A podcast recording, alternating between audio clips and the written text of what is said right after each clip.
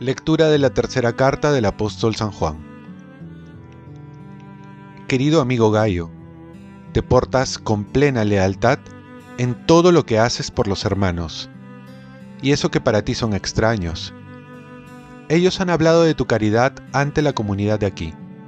Por favor, provéelos para el viaje como Dios se merece. Ellos se pusieron en camino para trabajar por el nombre sin aceptar nada de los paganos. Por eso debemos sostener nosotros los hombres como estos, para hacernos colaboradores de la verdad. Palabra de Dios. Salmo responsorial. Dichoso quien teme al Señor. Dichoso quien teme al Señor y ama de corazón sus mandatos. Su linaje será poderoso en la tierra la descendencia del justo será bendita. Dichoso quien teme al Señor.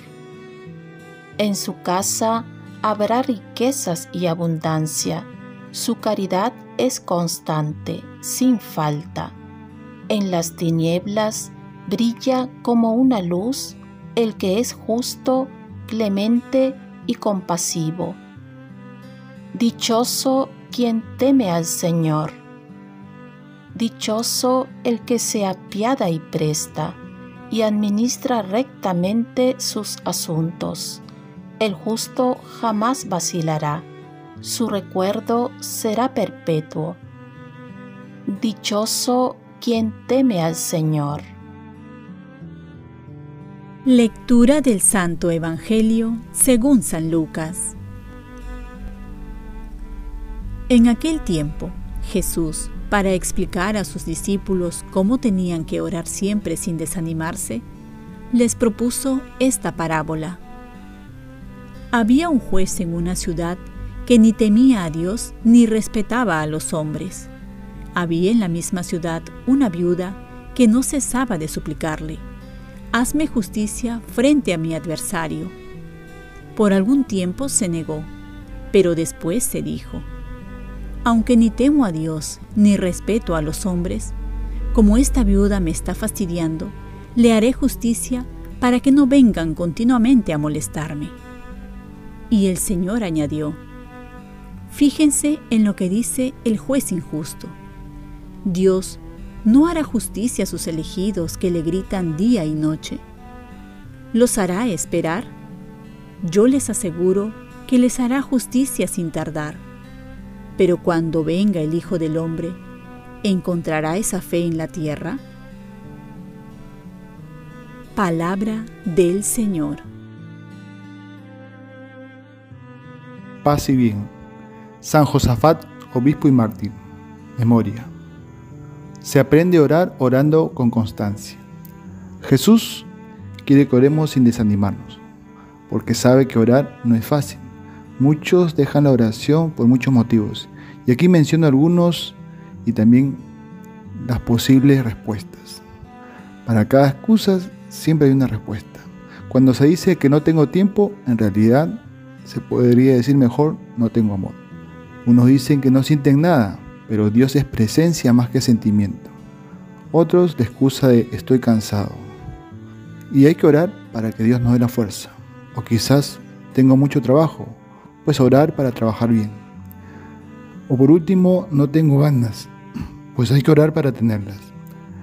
Para escuchar al Señor es necesario aprender a contemplarlo, a percibir su presencia constante en nuestra vida. La oración no se reduce al brote espontáneo de un impulso interior. Para orar es necesario querer orar y aprender a orar. Aprendemos a hablar con Dios a través de la iglesia, escuchando su palabra de Dios, leyendo los evangelios, pero sobre todo imitando a Jesús. La oración comienza con un deseo para que luego con la constancia se convierta en un hábito y luego en una virtud. Esta parábola nos invita a ser perseverantes como la viuda que a pesar de las dificultades sigue insistiendo. Aquí les dejo algunas definiciones de los santos sobre la oración. La oración es el encuentro de la sed de Dios y de la sed del hombre. Dios tiene sed del hombre que tenga sed de él. San Agustín.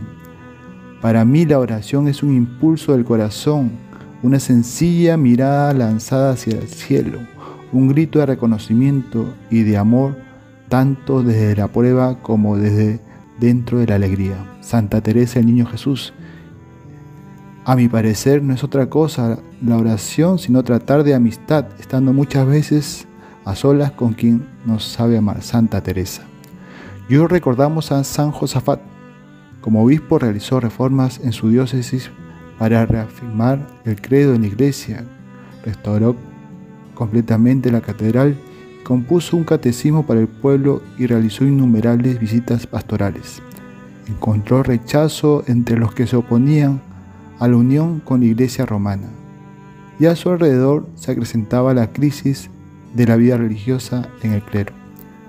Después, a pesar de todo, supo sobrellevar y apoyó para la reforma del clero. De esta manera, aportó mucho a la Iglesia Católica. Oremos.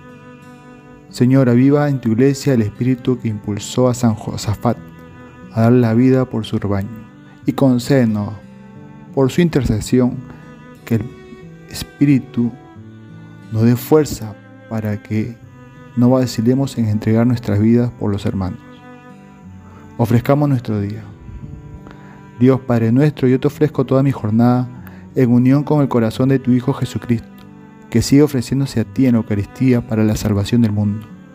Que el Espíritu Santo sea mi guía y mi fuerza en este día para ser testigo de tu amor. Con María, la Madre del Señor y de la Iglesia, te pido por las intenciones del Papa. Con San José Obrero, te encomiendo mi trabajo y mis actividades de hoy para que se haga en mí tu voluntad. Y la bendición de Dios Todopoderoso, Padre, Hijo y Espíritu Santo, descienda sobre ti. Cuenta con mis oraciones, que yo cuento con las tuyas y que tengas un santo día.